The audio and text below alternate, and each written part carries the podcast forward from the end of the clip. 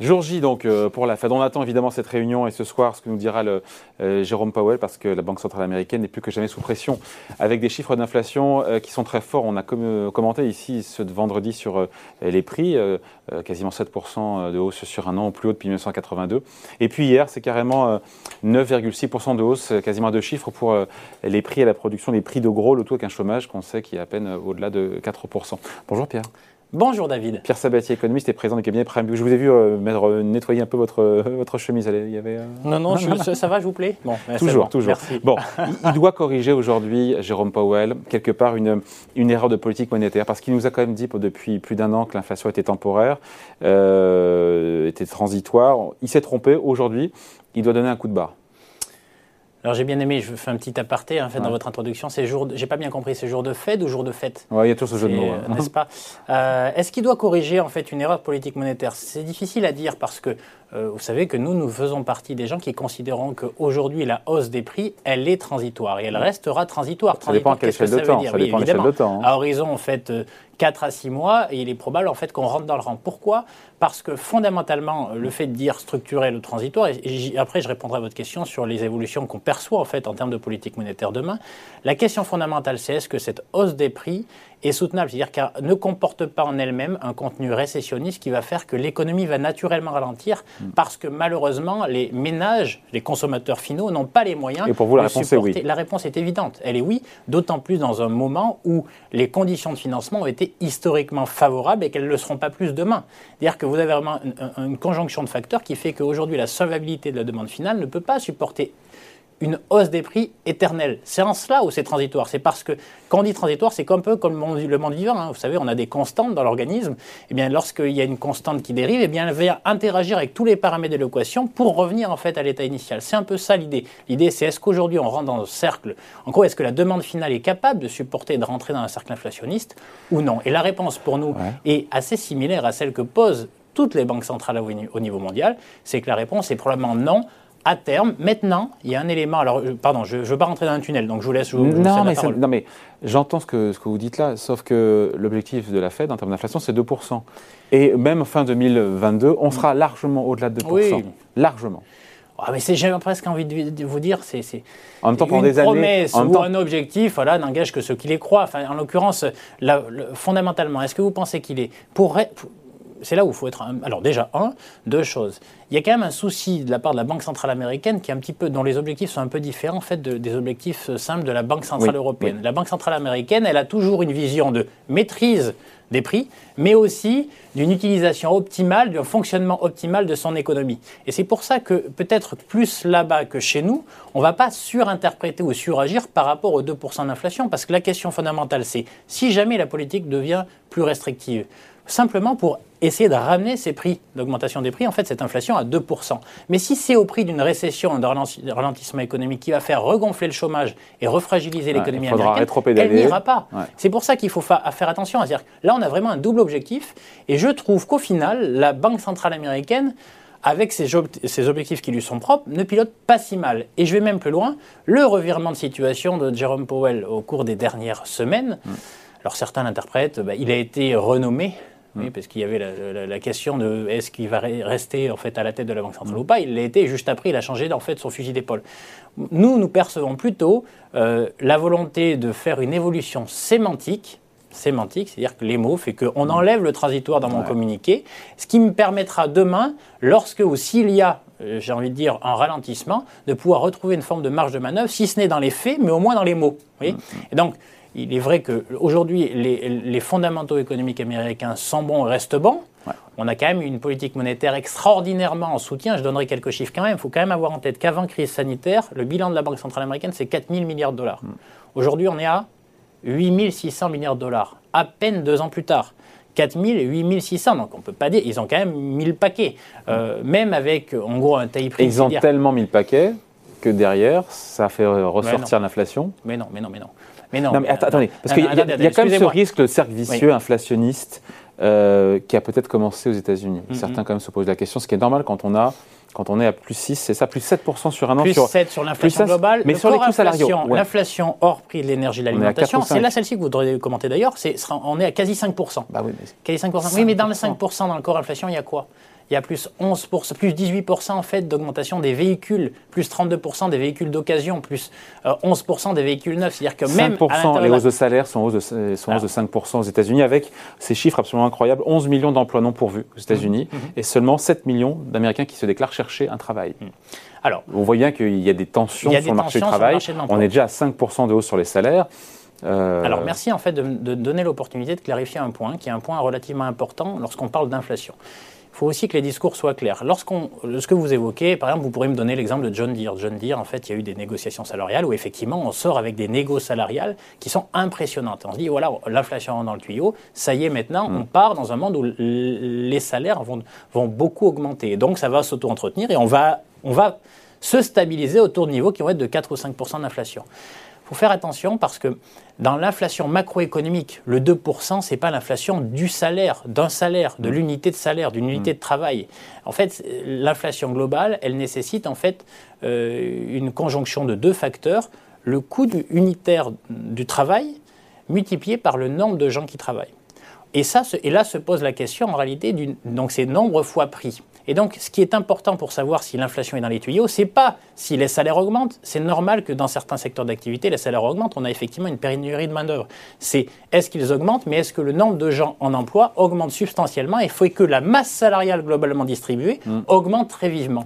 Et c'est là où il faut avoir en tête qu'il y a une force structurelle qui, qui empêche tout cercle vicieux inflationniste. Euh, si on constate de l'inflation dans certains secteurs d'activité sur l'unité de travail, la réalité, c'est que dans des pays qui vieillissent, et tous nos pays vieillissent, la population active a tendance à décroître, ce qui fait qu'il faut toujours avoir en tête le taux de participation, ce qui fait la possibilité d'une inflation de second tour, inflation des salaires, qui, fait, qui générera l'inflation des prix, c'est l'inflation de la masse salariale globalement distribuée. on y et là, est aujourd'hui. On y est quand on a 7% d'inflation, encore une fois, sur un an, 5% de hausse de salaire on est largement, on explose tous les compteurs. la question c'est est-ce qu'on va rester là? Non, mais la réponse est, non parce que ce que j'évoque, c'est qu'il faudrait pour cela que la masse salariale globalement distribuée dans tous nos pays hmm. euh, suive une augmentation de, euh, de 5% par an. Ça ne sera hmm. pas le cas. Simplement, ça ne veut pas dire que l'unité de travail ne va pas faire à 5%. Fin 2022, aux États-Unis, on sera où? Ah, Nostradamus. Non, mais aujourd'hui, on est à plus 7. Aujourd'hui, on est à plus, on a plus 7. Oui. C'est énorme. On sera où dans un an? C'est extrêmement compliqué de répondre à votre question parce que si jamais on se maintient à plus 7, notre point de vue, c'est que ça aura un contenu récessionniste qui fera ralentir très fort les mm. économies occidentales. Et ça veut dire quoi? Ça veut dire que peut-être qu'on sera même très largement en dessous de 2. Donc les... on ne peut pas en fait se projeter C'est la vitesse de réaction en fait, des agents économiques, notamment des consommateurs, à ces hausses de prix. C'est ça, Et il faut absolument que, il faudrait en réalité absolument que cette inflation des presque, j'ai envie de dire, des commodités, énergie, alimentation. Oh, mais c'est plus seulement l'énergie. Même, voire même, non, non, non, mais je, regardais les chiffres hein, sur le corps inflation. L'essentiel de ce 5%, c'est les véhicules, les voitures, c'est pas le reste. Mm le reste. Il faudrait que ça rentre nécessairement dans le rang horizon. Sinon, malheureusement, on va être dans une situation un peu complexe.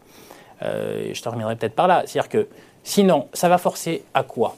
Ben, ça va forcer, si les ménages ne peuvent pas supporter ces hausses durablement, sans avoir un contenu récessionniste en, en leur sein, il va se passer quoi? Il va se passer que les gouvernements vont être dans une situation extrêmement délicate avec une crise sanitaire, espérons-le, qui disparaisse, eh bien, elles seraient quand même dans la nécessité de continuer de maintenir les béquilles qu'elles ont mis en place jusque-là.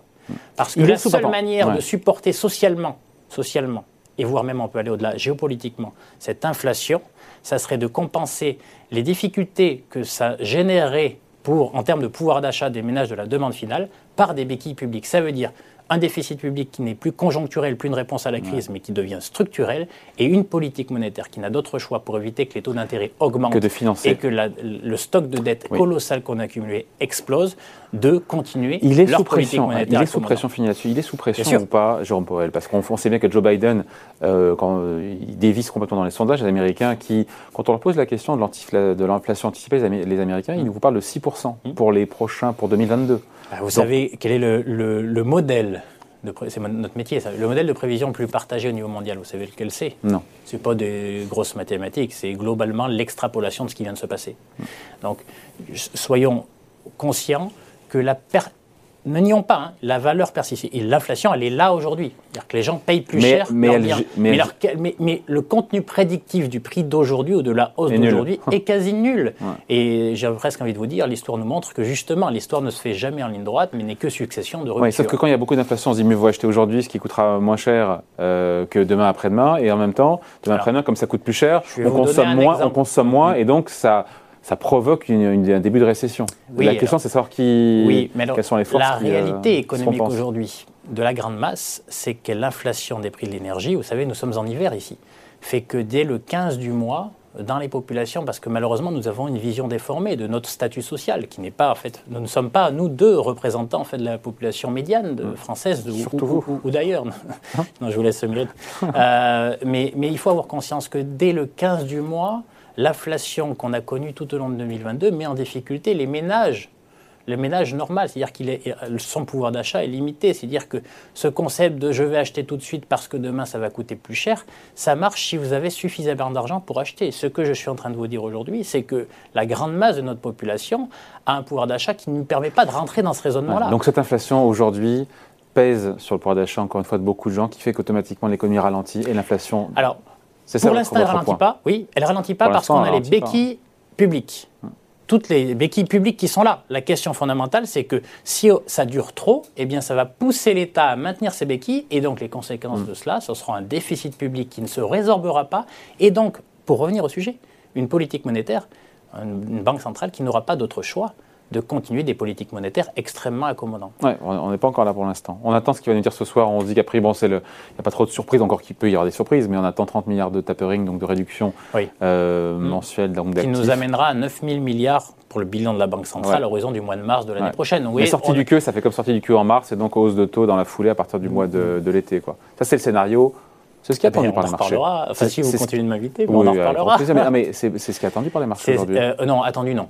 De- alors, Si, oui, mais, mais une- de quoi de parlons-nous? Est-ce qu'on va 2 à 3 D'ailleurs, hausses de taux, de vous 2 dire. à 3 hausses de taux en 2022, Oui, mais et qu'est-ce euh, qui fin du compte queue en mars. Oui, mais qu'est-ce qui compte véritablement dans le niveau de taux? C'est pas le taux court, c'est pas le taux directeur. C'est ce que nous disent les marchés de taux. Et ils nous disent quoi les marchés de taux aux États-Unis? Hmm. On est à combien sur le taux à 10 ans américain? 1,45. Qui est rapport entre l'offre et la demande? 1,45. C'est-à-dire à peu près les mêmes niveaux qu'il y a quelques mois. Ouais. C'est-à-dire qu'aujourd'hui, en tout cas, les investisseurs ont plutôt tendance à souscrire au message qu'aujourd'hui on, diffuse, à savoir qu'ils ne croient pas dans la possibilité, dans- et à juste titre, dans une économie dans laquelle on a un stock de dette aussi colossal. Imaginez qu'on puisse Aller trop de loin. manière durable avoir des conditions de financement qui viennent dégrader sans avoir des conséquences dures, difficiles sur l'économie réelle. N'oublions pas qu'on est dans un pays dans lequel la demande finale repose beaucoup sur la valorisation des actifs, Ouais. notamment immobilier.